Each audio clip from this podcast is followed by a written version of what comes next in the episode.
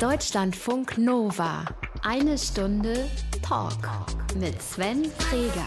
Es gibt ein paar Themen, die uns wahrscheinlich ein Leben lang nicht loslassen, wo es immer mal wieder lohnt, da drauf zu schauen. Und deswegen kommt hier jetzt die Wiederholung des Gesprächs mit der Psychologin Ursula Nuber aus Dezember 2019. Vielleicht stecken ja ein paar neue Erkenntnisse für euch drin. Viel Spaß! Es gibt dieses äh, berühmte Zitat, äh, es wird zumindest Erich Kästner als Zitat zugeschrieben. Das heißt, es ist nie zu spät für eine äh, glückliche Kindheit. Kästner als Schriftsteller, den man ja vor allen Dingen von Kinderbüchern her kennt. Auf einer Skala von 1 bis 10, wobei 1 gar keine Zustimmung zu diesem Zitat bedeuten würde und 10 komplette Zustimmung, Ursula Nuber. Wie groß ist Ihre Zustimmung zu dem Zitat, es ist nie zu spät für eine glückliche Kindheit? Da bin ich eindeutig bei der 1, also gar keine Zustimmung. Weil? Ja, weil man kann die Kindheit rückwärts oder im Nachhinein nicht glücklich machen. Also es geht, es geht nicht. Also entweder ich habe eine glückliche Kindheit oder ich hatte keine ähm, die Kindheit ist, wie sie ist. Punkt. Also sie kann nicht glücklich werden, da wenn steckt, sie nicht glücklich ist. Steckt da nicht auch der Gedanke hinter, es kommt so ein bisschen darauf an, was man draus macht? Steckt da nicht vielleicht doch was drin? Das ist richtig, aber wenn man den Satz genau nimmt, ist es nie zu spät für eine glückliche Kindheit, dann heißt es ja, für die Kindheit ist es äh, nie zu spät, aber die ist ja vorbei. Also es ist nie zu spät, um ein glücklicher Mensch zu werden, trotz vielleicht einer schwierigen Kindheit. So wird für mich der Satz stimmig. Wie das ähm, vielleicht funktionieren kann, darüber darüber reden wir heute. Sie sind Psychologin, Sie waren lange Chefredakteurin der Psychologie heute. Eins der Bücher von Ihnen heißt Lass die Kindheit hinter dir. Was das meint, warum das vielleicht auch eine gute Idee ist und wie das funktionieren kann, darüber reden wir diese Woche in eine Stunde Talk. Schön, dass Sie da sind. Vielen Dank. Deutschlandfunk Nova. Eine Stunde Talk. Ursula Nuber ist zu Gast. Sie sind Psychologin und eins ihrer Bücher heißt Lass die Kindheit hinter dir. Wir äh, möchten ganz gerne am Anfang der Sendung jeden Gast etwas kennenlernen. Das heißt, wir haben uns für Sie drei rein fiktive, aber natürlich hochkreative äh, Aktivitäten ausgedacht und wir schauen mal, ob irgendwas dabei ist, was auf Gegenliebe stößt. Hier steht, hier kommen drei Vorschläge für Aktivitäten für Ursula Nuba. Die erste Möglichkeit ist, Weihnachten ganz allein verbringen. Oh nee, das würde ich nicht? jetzt nicht so doll finden. Weil? ähm, ja, weil ich ja doch ähm, ja auch Erinnerungen habe an früher, wo die Weihnacht noch ganz schön war. Also so richtig mit Tannenbaum und äh, zwischen, also vor, den, vor der Bescherung rodeln gehen mit dem Vater. Ähm, und die Tante hat dabei den Weihnachtsbaum geschmückt und so. Also ich bin auch, äh, ich bin katholisch erzogen, also da geht man ja auch schön in die Kirche, da wird auch schön gesungen und gefeiert. Also ich bin schon ein sentimentaler Mensch, was äh, Weihnachten angeht. Und ich glaube, wenn ich alleine wäre, ja, würde ich es vielleicht nicht so doll finden. Wir haben extra alleine geschrieben, nicht einsam. Aber das wäre bei Ihnen ein Risiko? Ja, einsam müsste ich nicht unbedingt mich fühlen, aber allein. Ich finde, man sollte schon mit Menschen, es wäre schön, wenigstens einen Mensch dabei zu haben, mit dem man äh, die Kerze anzündet. Ist das denn, gehört das dazu, das was Tradition war? Also ist auch heute noch ein Kirchbesuch in irgendeiner Art und Weise oder sowas? Nein, ich bin recht früh aus der Kirche ausgetreten, ähm, äh, mit 18. Ähm, obwohl ich sehr, wirklich sehr streng in Bayern auf dem Dorf und so, da wird man schon streng katholisch erzogen. Ähm, ich muss aber gestehen, dass so Reste in mir vom Katholizismus schon noch sind. Also jedes Mal an Heiligabend fange ich irgendwann an zu nölen und sage, äh, könnten wir nicht doch in die Christmette gehen? und meine, mein Umfeld ist da nicht so begeistert. Drehen alle die Augen. Ja, der eine hat zu viel getrunken, der andere sagt, was soll ich mit der Kirche? Was fängst du jetzt auf einmal damit an? Und das, du bist doch irgendwie äh, hm. kindisch. Zweite Möglichkeit, äh, Weihnachten am Telefon verbringen als Mitarbeiterin der Telefonseelsorge? Ja, das kann ich mir besser vorstellen. Ich habe ja bei der Telefonseelsorge gearbeitet ähm, und zwar jetzt nicht gerade an Weihnachten, aber durchaus an Feiertagen oder auch Nachtschichten gemacht. Und ich fand das immer sehr befriedigend. Also es klingt jetzt ein bisschen blöd, aber ich fand es eine sinnvolle Tätigkeit. Und für Weihnachten würde ich das für eine sehr sinnvolle Tätigkeit halten. Wie lange waren Sie da? Haben Sie dann gearbeitet? Nicht allzu lange, also so knapp zwei Jahre. Ähm, weil dann wurde es mir ein bisschen viel. Also es ist schon sehr anstrengend. Ich habe auch heute noch großen Respekt vor den Menschen, die das machen, weil ähm, es ist eine verantwortungsvolle Tätigkeit. Es ist aber auch eine, wo man eine dicke Haut braucht. Also nicht jeder Mensch, der dort anruft, will Hilfe. Ähm, Sondern? ja, es gibt also in der Telefonseelsorge sagt man, das sind die sogenannten Sechsanrufer. Hm. die man aber nicht gleich erkennt. Also die sind, ja, der Geschulter erkennt die schon, aber ich war ja nicht so geschult und dann muss man schon mit der Zeit ein bisschen Fingerspitzengefühl kriegen und dann fühlt man sich ein bisschen verarscht und denkt, also die Leitung sollte doch frei bleiben für Leute, die wirklich ein Problem haben. Keine Sorge, dass Weihnachten ähm, ein, ein Problemtag hört sich jetzt ganz schlimm an, mhm. aber tendenziell natürlich der Tag ist, wo vielleicht viele Menschen zum Reflektieren neigen und dann vielleicht eher dieses Angebot in Anspruch nehmen. Also es eher schwierige Gespräche werden in so einer zum Zeitpunkt? Ja, durchaus. Es sind nie einfache Gespräche stimmt, bei der Telefonseelsorge. Ja, Aber ich denke, Weihnachten wäre ja gerade sinnvoll. Also, weil da ist ja das, also einsam und allein, also die Leute sind allein und einsam. Hm. Und da einen Gesprächspartner zu haben, der zuhört, der mal vielleicht auch drüber redet, wie war Weihnachten früher und ähm, ein bisschen Trost gibt. Also dann ist es doch eigentlich der Sinn von Weihnachten. Und deswegen finde ich das eine sehr schöne Aktivität, weil ja, ich störe mich schon manchmal schon dran, was an Weihnachten eigentlich was von rübergeblieben ist, ähm, wie Menschen Weihnachten feiern. Und ähm, das fände ich doch eine sinnvolle Tätigkeit. Dritte Möglichkeit? Wir bleiben äh, bei Weihnachten. Weihnachten mit Freunden feiern. Ja, Sie merken, ich zögere. Ja, ja. ähm, ja. Das kann hier Raum haben. Das darf, okay, darf sein, gut. Ja, ich stelle es mir gerade vor, ich habe es noch nie getan, ehrlich gesagt. Das ist immer familiär geprägt? Ja, immer.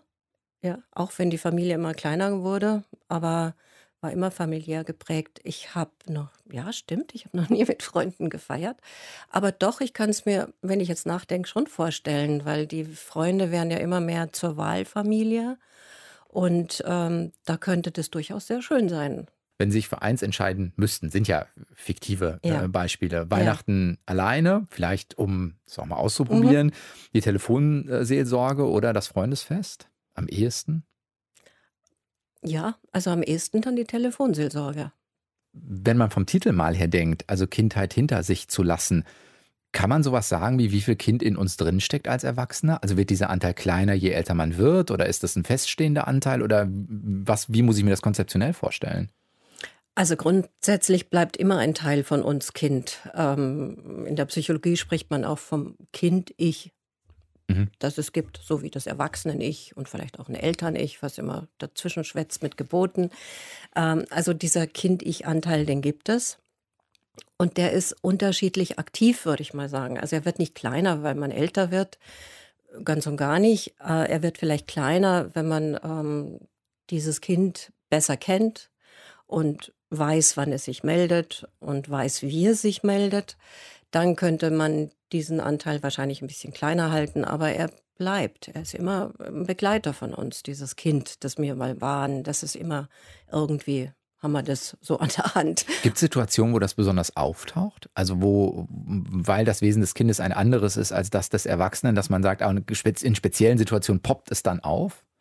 Ja, also es gibt ja ein Kind in uns, das ist verspielt, das ist lustig, das freut sich, wenn es auf den Weihnachtsmarkt gehen kann und irgendwie äh, ein Nikolausgeschenk kriegt. Das ist ja nicht problematisch. Aber in, äh, es ist noch ein anderer, anderes Kind in uns, äh, das ja, das vielleicht eher gelitten hat oder das eingeschränkt wurde, wie auch immer. Ähm, und das meldet sich vor allem, wenn wir unter Druck sind und wenn wir in Stresssituationen sind oder wenn uns schlimme Sachen passieren oder wenn wir gekränkt werden ähm, oder gemobbt oder wie auch immer. Oder wenn uns was nicht gelingt, wenn wir einen Fehler machen und glauben, oh, das hätte doch eigentlich besser sein müssen. Ähm, in solchen Situationen oder wenn Trennungen wir verkraften müssen oder Verluste, dann meldet sich dieses Kind. Ähm, blöderweise merken wir es oft nicht. ähm, wir glauben immer, wir sind ja ganz souverän und erwachsen. Und ähm, manchmal allerdings, glaube ich, geht es wohl jedem von uns so, dass wir glauben oder dass wir merken und uns fragen, äh, was ist jetzt da eigentlich mit mir los? Also ich, ich fühle mich so wie ein Kind. Also ich glaube, dieses Gefühl kennen wir alle. Und das könnte dann so ein Anzeichen sein, dem, dem sollte man nachgehen, also wenn man so einen Gedanken hat. Ist da so eine Spiralgefahr drin, weil Sie sagen, es meldet sich ja manchmal in Konflikt oder in schwierigen Situationen und wenn ich es nicht merke, dann besteht ja die Gefahr, dass ich genau wieder ein Verhalten erzeuge, was eigentlich das verstärkt, die Krise, in der ich schon drin stecke. Oder ist das übertrieben gedacht? Nein, also wenn wir nicht merken, dass das Kind in uns, sage ich mal, sich meldet, dann ähm, handeln und denken und fühlen wir wie das Kind. Ähm, und das kann natürlich fatal sein, weil dann Dann schmeißen wir vielleicht was an die Wand und sagen, ich verlasse dich. Oder wir äh, buckeln vor dem Vorgesetzten, obwohl wir eigentlich uns wehren möchten.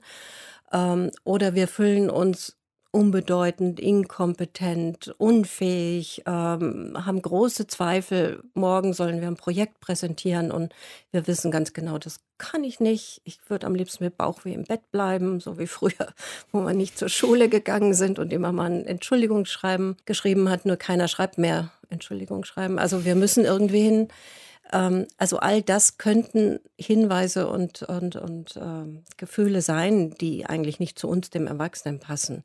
Wenn wir das nicht merken, dann leiden wir und dann, dann vermasseln wir oft Situationen, die wir vielleicht nicht vermasseln müssten. Ich kenne das, äh, um es mal eben auf mich zu übertragen. Ich weiß zum Beispiel, dass ähm, Nein sagen nicht meine absolut starke Seite ist, mal vorsichtig ausgedrückt. Und ich weiß, dass wenn mein Terminkalender tendenziell voll wird, ich den Stress zwar spüre, wenn dann aber Anfragen welcher Art auch immer kommen, mir es ganz besonders schwer fällt, die dann abzulehnen. Also ich versuche das dann erst recht noch reinzufriemeln in den Terminkalender, obwohl ich ja weiß, es funktioniert nicht. Was ist da mit mir los, Frau Nuber? Ja, ich will Sie jetzt nicht analysieren, vielleicht spreche ich mal ganz allgemein.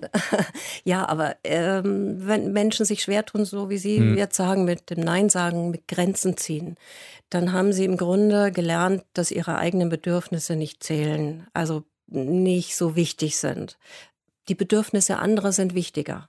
Das ist dann ein, ein frühes Lernen, wo das Kind merkt, ah, ich bin lieber mal still, ich sag mal lieber nicht, was ich will. Und man lernt dann eigentlich dem, dem Erwachsenen, der Mutter, dem Vater, wer auch immer gegenüber ist, ähm, denn die Wünsche sozusagen von den Augen abzulesen und wird ein braves Kind. Mhm. Weil diese Kinder auf diese Weise Anerkennung und Zuwendung bekommen. Ähm, wenn wir das dann weitertragen ins Erwachsenenleben, dann tun wir natürlich das weiter und wollen auch dadurch anerkannt sein und ja und beliebt sein und keinen Ärger machen. Mhm.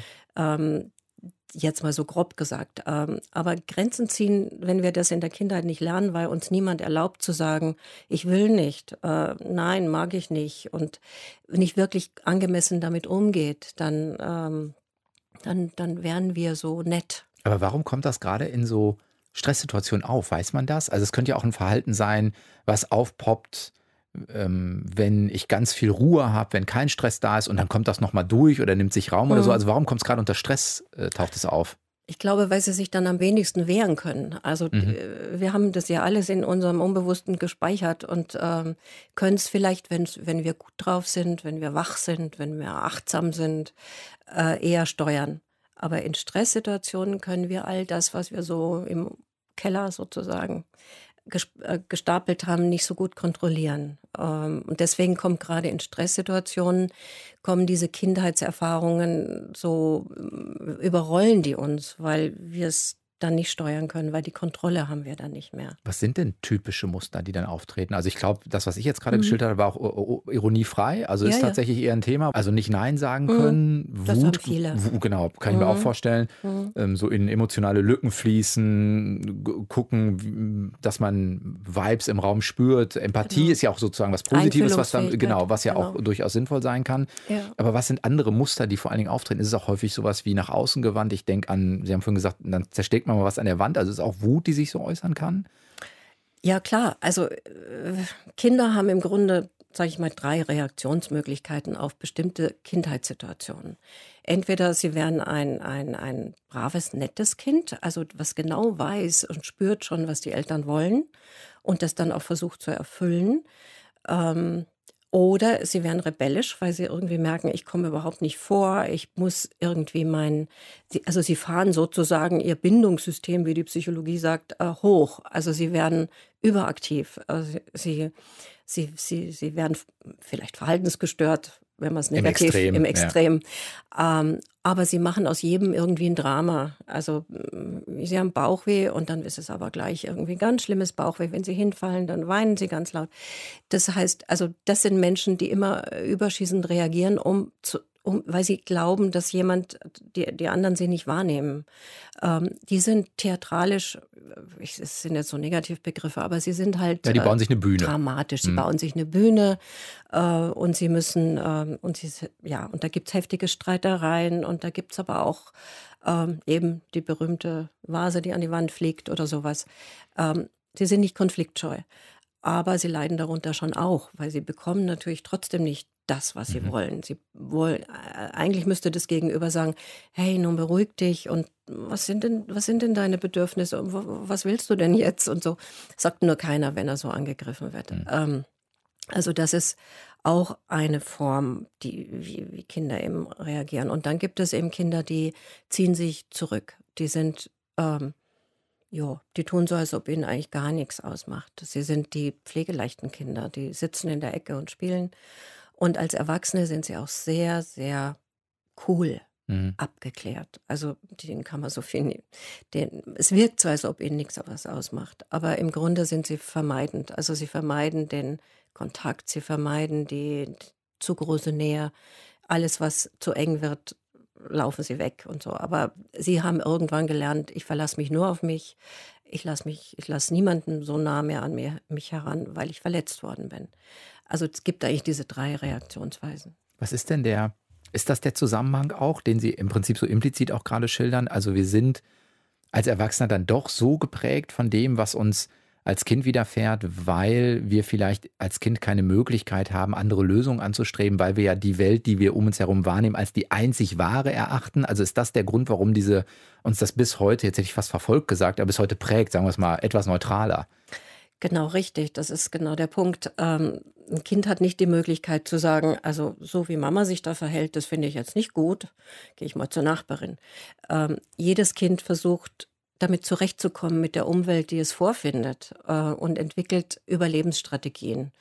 Ähm, ein Kind sagt eben, ja, ich habe die Erfahrung gemacht, wenn ich, ähm, ja, wenn ich weiß, was Mama von mir will und ich mache das dann auch, komme ich am besten damit zurecht. Mhm.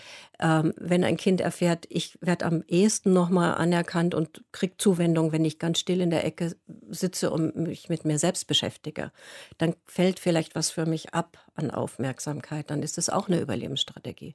Also wir legen uns Strategien zurecht als Kinder, wie wir mit Situationen, die uns, ja, mit denen wir eigentlich Schwierigkeiten haben und unter denen wir leiden, also wie wir dann trotzdem damit zurechtkommen. Und dummerweise behalten wir die Strategien bei, wenn, solange wir nicht überlegen, ob sie uns noch nützlich sind. Als Kind sind sie nützlich. Also ich denke, jeder, der solche Strategien entwickelt als Kind, ist klug. Also er scheitert nicht an Umständen, die ihn eigentlich belasten müssten schon belasten, aber, äh, ja, aber eben es wird deswegen Überleben gesichert Überlebensstrategien. Art Genau, es sind Überlebensstrategien. Aber später sind sie blockierende Strategien. Also sie helfen uns nichts mehr, sondern behindern uns. Jetzt ist ja Weihnachten tatsächlich häufig die Zeit, wo das mit den Eltern-Kind-Konflikten ein, ein bisschen mehr aufpoppen könnte, auch weil es ein, sagen wir mal, bedeutungsaufgeladenes Familienfest ist. Vor dem Hintergrund, wenn Sie auf ein Cover von einem Buch schreiben, lass die Kindheit hinter dir, ist das sinnvoll? Also psychologisch ausgedrückt geht es nicht darum, die Kinder zu integrieren, damit ich auch das sehen kann, äh, was gut ist? Durchaus. Also nageln Sie mich nicht auf den Titel fest, der ist gar nicht von mir. Ähm, der da hat der Verlag schon auch was richtig gemacht, aber es, na gut. Der Untertitel heißt ja das Leben endlich selbst gestalten. Also das es ist ja gedreht in, in genau, eine gewisse Deutung. Genau, darum geht es darum geht's eigentlich. Ähm, Sie haben vollkommen recht. Natürlich ist die Kindheit da und äh, es geht darum, wie wir damit umgehen und wie wir, ja, wie Sie sagen, wie wir sie integrieren. Denn wenn wir jetzt Weihnachten nach Hause fahren oder zu den Eltern gehen ähm, ähm, und glauben, oh Gott, hoffentlich halte ich es durch und hoffentlich ähm, gibt es keine Eskalation, das ist natürlich schade, weil das heißt, da ist ja noch viel unbearbeitet offensichtlich. Ähm, und es geht in der Tat darum, einen anderen Blick, eine andere Perspektive auf die Kindheit zu bekommen und auf die Eltern, egal ob sie noch leben oder nicht. Ähm, das ist eine wichtige Unterscheidung. Also es funktioniert auch, wenn die nicht mehr da sind, weil ganz häufig kann ich mir ja Menschen vorstellen, ich habe das nicht geklärt, jetzt sind sie tot und damit ist es unklärbar ja, es ist natürlich besser, sie leben, aber im Grunde geht es um einen Prozess, der in einem selber abläuft. Also es, es ist ja, äh, betrachte ich mich als Opfer meiner Kindheit und betrachte ich das bis ich 80 bin. Das gibt es. Also es gibt Menschen, die werden sehr alt und sind, fühlen sich immer noch als Opfer. Ähm, und diese Opferperspektive hilft überhaupt nichts und die bringt einen nicht weiter, die fesselt einen. Und wenn man die Perspektive auf sich selber verändert, bin ich wirklich nur Opfer. Ähm, und sind meine Eltern äh, oder die mich erzogen haben nur Täter? Das ist die andere Perspektivwechsel, der nötig ist. Ähm, dann, ja, wenn ich dabei bleibe, dann komme ich nicht voran. Aber dieser, dieser Wechsel der Perspektive, also ich bin nicht nur Opfer und meine Eltern sind nicht nur Täter. Wenn wir das schaffen, dann glaube ich, äh, das glaube ich nicht nur, sondern ich mhm. weiß, ähm, das ist eine Befreiung. Das heißt aber, das ist auch äh, nicht nur Opfer, heißt aber auch, ich darf sehr wohl anerkennen, dass ich auch Opfer war. Es geht nicht darum, das zu negieren, weil, keine Ahnung, jetzt ist, ähm, egal ob psychologischer oder physischer Missbrauch, natürlich ein Extrem. Natürlich. Aber gefühlt kann es ja trotzdem nein. eine schlimme Situation gewesen sein. Das heißt, ja. ich darf auch für mich anerkennen, nein, ich, ich hatte eine scheiß Kindheit. Genau. Das ist ganz wichtig, dass Sie das sagen, weil es geht nicht darum, irgendwas schön zu färben oder eine rosarote Brille aufzusetzen. Es gibt schlimme Dinge, die einem in der Kindheit widerfahren können und die brauchen Anerkennung und das äh, muss ich und darf ich unbedingt sehen. Ähm, aber ich darf auch sehen, was eine vielleicht schlimme Kindheit äh, mir trotz allem ermöglicht hat. Oder ich darf mich sehen als Kind, was ich dort geleistet habe, äh, welche Stärken ich auch entwickelt habe, was für Fähigkeiten sich ausbilden konnten. Ähm, aufgrund dieser Kindheit, dass ich nicht daran zerbrochen bin, dass ich ähm, zum Beispiel, also kreative Menschen haben oft eine schwierige Kindheit und haben diese Kreativität dann genutzt, um zu überleben, also auch als Strategie. Ähm, oder sie haben vielleicht den einen oder anderen Menschen in ihrer Kindheit gehabt, den sie gar nicht mehr so auf dem Schirm haben, aber der war wichtig. Die Nachbarin, die immer irgendwie äh, eine Süßigkeit rübergeschoben hat. Oder der Lehrer, die Lehrerin, die an einen geglaubt hat und gesagt hat, das kannst du, du bist kompetent, was die Eltern vielleicht überhaupt nicht getan haben. Also wenn ein Kind noch andere Quellen hat in der Psychologie sagt man alternative Spiegel. Mhm. Also sich in einem alternativen Spiegel eines Menschen zu sehen, dann ähm, hilft diese Erinnerung. Also man kann einfach die Erinnerung ein Stück weiten und sagen, was war noch? Ähm, dann kommt man schon weg von dieser nur ausschließlichen Opferperspektive. Aber es bedeutet auch in der Auseinandersetzung mit den Eltern, jetzt die Perspektive wieder einzunehmen, mhm.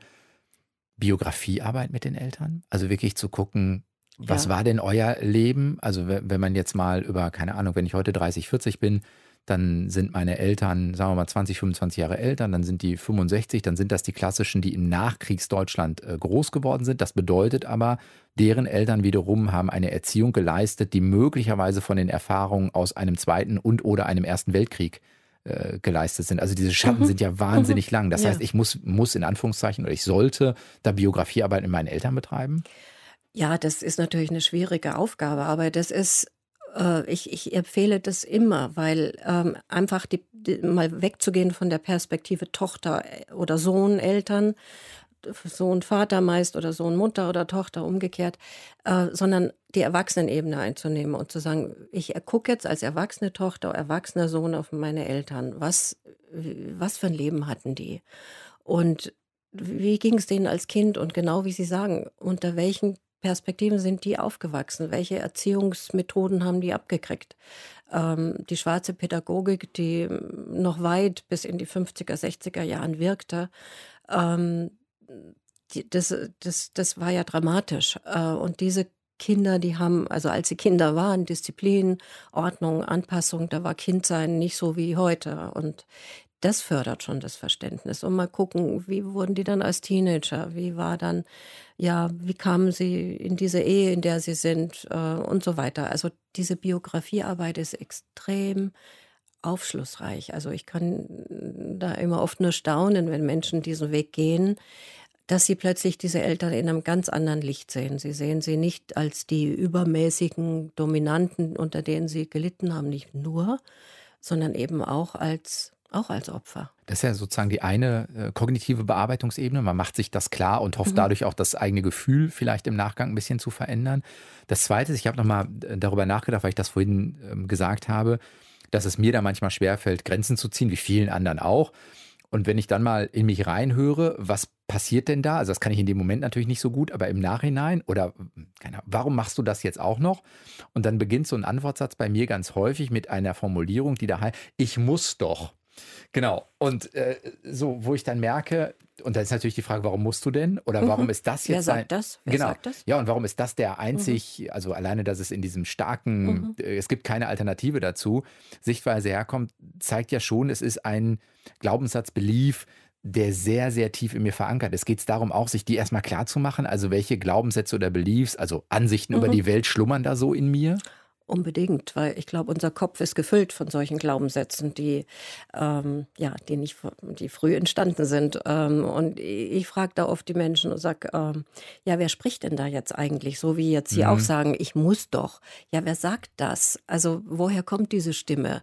Und wenn man da mal nachdenkt, dass man äh, das vielleicht schon mal sehr früh gehört hat, äh, du musst jetzt das oder das oder ich erwarte von dir das.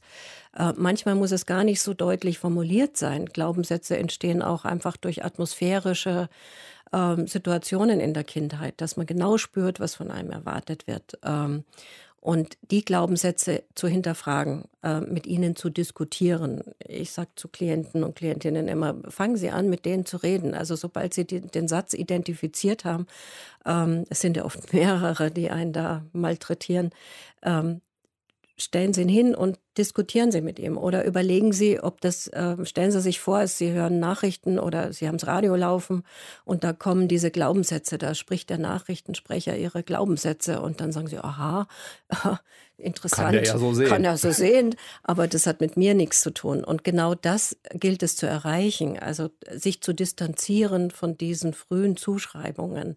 Denn Zuschreibungen sind, die, sind der Ursprung von Glaubenssätzen. Also wenn die Mutter immer mal wieder sagt, also du hast wirklich zwei linke Hände, das das reicht, also um, um zu glauben, dass ich jetzt auf jeden Fall, also das Bild nicht selbstständig an die Wand hängen, weil ich habe ja zwei linke Hände und ich werde mir den Daumen schlagen und kriege den Nagel nicht in die Wand. Also banales Beispiel. Aber diese, diese Zuschreibung, so nebenbei gesagte Sätze, nebenbei äh, geäußerte Kritiken, ähm, ähm, du stellst dich aber dumm an oder ähm, ja, Mädchen sagen oder Frauen sagen mir oft, meine Mutter hat immer gesagt, naja, du hast von mir meine was weiß ich, wahlweise dicken Beine oder mhm. äh, was äh, dünnen Haare geerbt und dann wird das Mädel nie glücklich. Ähm, das in Frage zu stellen, das ist ein ganz wichtiger Punkt. Jetzt sind Sie selbst Psychologin. Das bedeutet ja, Sie werden irgendwann mit an Sicherheit grenzender Wahrscheinlichkeit einen eigenen Erkenntnisprozess auch äh, durch, durchgemacht haben. Gibt es da was, an dem Sie das auch nochmal für sich veranschaulichen können oder veranschaulicht haben, wo Sie sagen, ah, dieser Moment der Erkenntnis hat mir eigentlich auch nochmal was über mich oder über mein Verhältnis zu Vater, Mutter, zu beiden gegeben oder geleistet? Ja, also es gab vielleicht verschiedene Erkenntnismomente, aber einer war für mich, ähm, kam vielleicht relativ spät sogar. Ähm, ich habe irgendwann erkannt, dass ich eine sehr eindimensionale Sicht auf meine Mutter, an der ich mich ziemlich abgearbeitet habe. mein Vater ist leider früh verstorben. Ähm, dass ich eine eindimensionale Sicht auf sie habe. Ähm, ich habe eigentlich immer mich sehr, ja, also ich war auch ein braves Kind. Also ich bin auch jemand, der nicht Nein sagen kann, nicht Grenzen setzen, der ähm, also schon auch eine Mutter hatte, die schon sehr viel ähm, brauchte. Hm, also auch die Raum eingenommen hat. Raum eingenommen hat und mit ihren Bedürfnissen, gerade weil eben mein Vater so früh gestorben ist, war ich so ein Ersatz dafür. Ähm, das konnte ich als Kind natürlich alles nicht verstehen. Ähm, aber dann mit der Zeit, also bin ich weggegangen, äh, bin dann, ich bin ja aus München und bin von München weiter weggegangen und dachte, also das äh, ist die gute Lösung. Räumliche Distanz. Räumliche, räumliche Distanz, ja, das ist es dann halt doch nicht. Ähm, aber ich habe dann irgendwann mal, sie wurde dann immer hinfälliger und älter und dann habe ich gemerkt, dass sie, äh, ja, dass sie eine eigenständige Geschichte hat also die mit mir nichts zu tun hat. Das, was eben diese Biografiearbeit ausmacht, also die habe ich dann geleistet und habe dann wirklich ähm, nachgeforscht. Also meine Mutter ist 1918 geboren. Also was bedeutet das? Ähm, wie hat die Familie war sehr arm. Ähm, wie hat sie überlebt? Die Mutter ist früh gestorben. Wie ist sie zurechtgekommen ohne Mutter? Ähm, und mir ist so klar geworden, dass das eine tapfere Frau war, meine Das heißt, sie hat Mutter und Partner verloren. Sie hat erst die Wenn Mutter Vater, verloren. wenn ihr Vater jung gestorben ist. Genau. Mhm. Also sie war 18, da ist die Mutter gestorben und der Mann, ja, da war war sie, glaube ich, Ende 40. Ähm, ja, äh, Ende 40. Und sie hat viel Verluste erlebt und sie ist in Armut und Entbehrung aufgewachsen und das hat natürlich viel erklärt, warum sie mich auch so irgendwie am engen Zügel gehalten hat. Also es muss, bei uns musste immer gespart werden, war immer alles arg knapp. Ähm, und, und sie war, sie war so tapfer und sie war mutig. Also sie war, sie ist zum Beispiel nach Bayern gegangen, von Westfalen nach Bayern und sie war evangelisch und dort war alles katholisch und sie war die Evangelische im Dorf. Und dann kam sie irgendwann und hat gesagt, der Pfarrer hat heute zu mir gesagt, ich wäre viel, viel christlicher als die Katholiken hier im Dorf. Ähm, Was wiederum auch ihre katholische Erziehung möglicherweise erklärt. Oder zumindest ansatzweise. Genau. Ja, durchaus. Also sie hat mich halt katholisch erziehen lassen, weil sie wusste, als evangelisches Kind hätte ich da gar kein. Da gab es ja noch Schulen mit zwei Eingängen, also, hm, also sowas. Ähm, und sie war immer gerade raus und sie war immer gerecht. Also mit der Zeit habe ich gemerkt, was für ein, dass sie durchaus für mich ein Vorbild war. Also das, was ich heute bin, bin ich auch durch sie.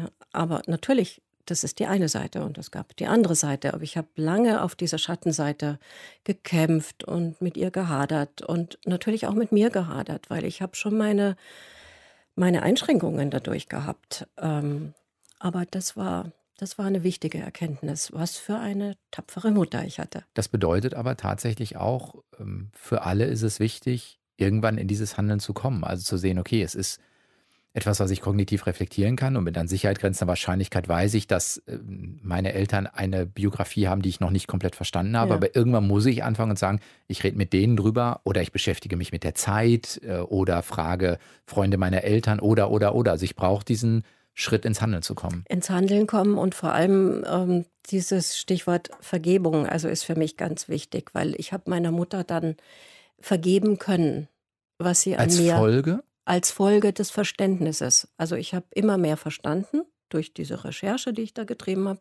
Ich habe mehr verstanden und ich habe ihr dann, also ich musste mich ja auch befreien von dieser dunklen Seite, also die ja durchaus auch da war und die mich doch einige Jahre gekostet hat. Ähm, und das war dann ein Prozess, den habe ich ähm, damals als, als jüngere Frau auch mit therapeutischer Begleitung gemacht. Aber ist das was, was, ich denke gerade an sowas wie, jetzt hat man eine schlechte Kindheit gehabt und man möchte sogar vergeben. Also es gibt eine, Mhm. eine echt gefühlte Absicht, auch in dem Wissen, es wird mir wahrscheinlich gut tun. Ich fühle das aber nicht. Ich bin weiter sauer, ich bin verzweifelt, ich begegne vielleicht meinen Eltern heute und das Verhaltensmuster macht mich jedes Mal wieder aggressiv und es triggert meine Punkte. Wie funktioniert das? Ja, klar, das kann immer passieren. Aber man muss sich klar machen, dass äh, vergeben heißt ja nicht, dass ich vergesse, was gewesen ist.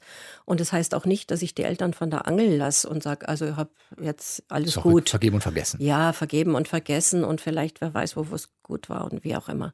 Ähm, vergeben heißt ja, es ist ein Geschenk an mich selbst. Ich, ich will ja zufriedener und weniger aufgeregt leben. Und ich will mich ja nicht immer wieder zerfleischen und äh, mich aufregen. Und wenn ich jetzt, was weiß ich, meinetwegen zu Weihnachten meinem Vater gegenüber sitze und er hat wieder seine Sprüche und er hat wieder sein Verhalten und die Mama kuscht wieder, dann könnte ich ja mal innehalten und so sozusagen aus mir selber raustreten und mich und das ganze Geschehen wie so auf der Bühne betrachten und sagen, aha, da ist jetzt Vater mit seiner Kindheit und seiner Geschichte und da ist Mama mit ihrer Kindheit und ihrer Geschichte und die mit ihrer gemeinsamen Geschichte und ähm, jetzt betrachte ich die mal so ein bisschen auf Abstand. Ähm, als Erwachsener eben die Erwachsenen zu betrachten und nicht als Kind. Wann immer ich mich aufrege über meine Eltern, bleibe ich ja in der, in der Kindrolle.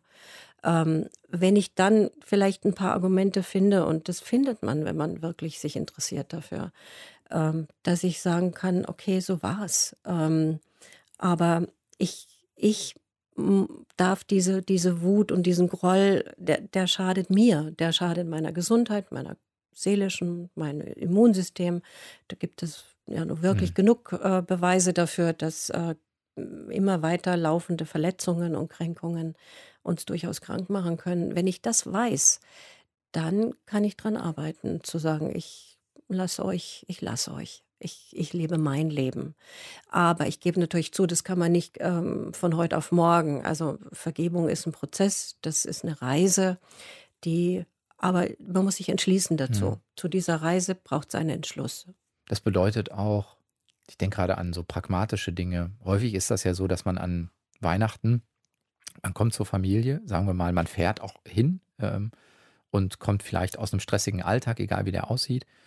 Und dann hat man ja selbst nicht die Wahnsinnsressourcen zur Verfügung, weil ich glaube, diesen Moment innezuhalten, meinen eigenen Trigger oder so mhm. zu bemerken, aus, mich, aus mir rauszutreten, das kann ich mir zum Beispiel bei mir selbst gut vorstellen, wenn ich ausgeruht bin, wenn ich Ressourcen zur Verfügung habe, wenn ich selbst aus Stress komme, wird auch mir das schwerfallen. Das heißt, ich muss eigentlich schon vorher Sorge dafür tragen, dass ich mit ein bisschen Energie dahin fahre.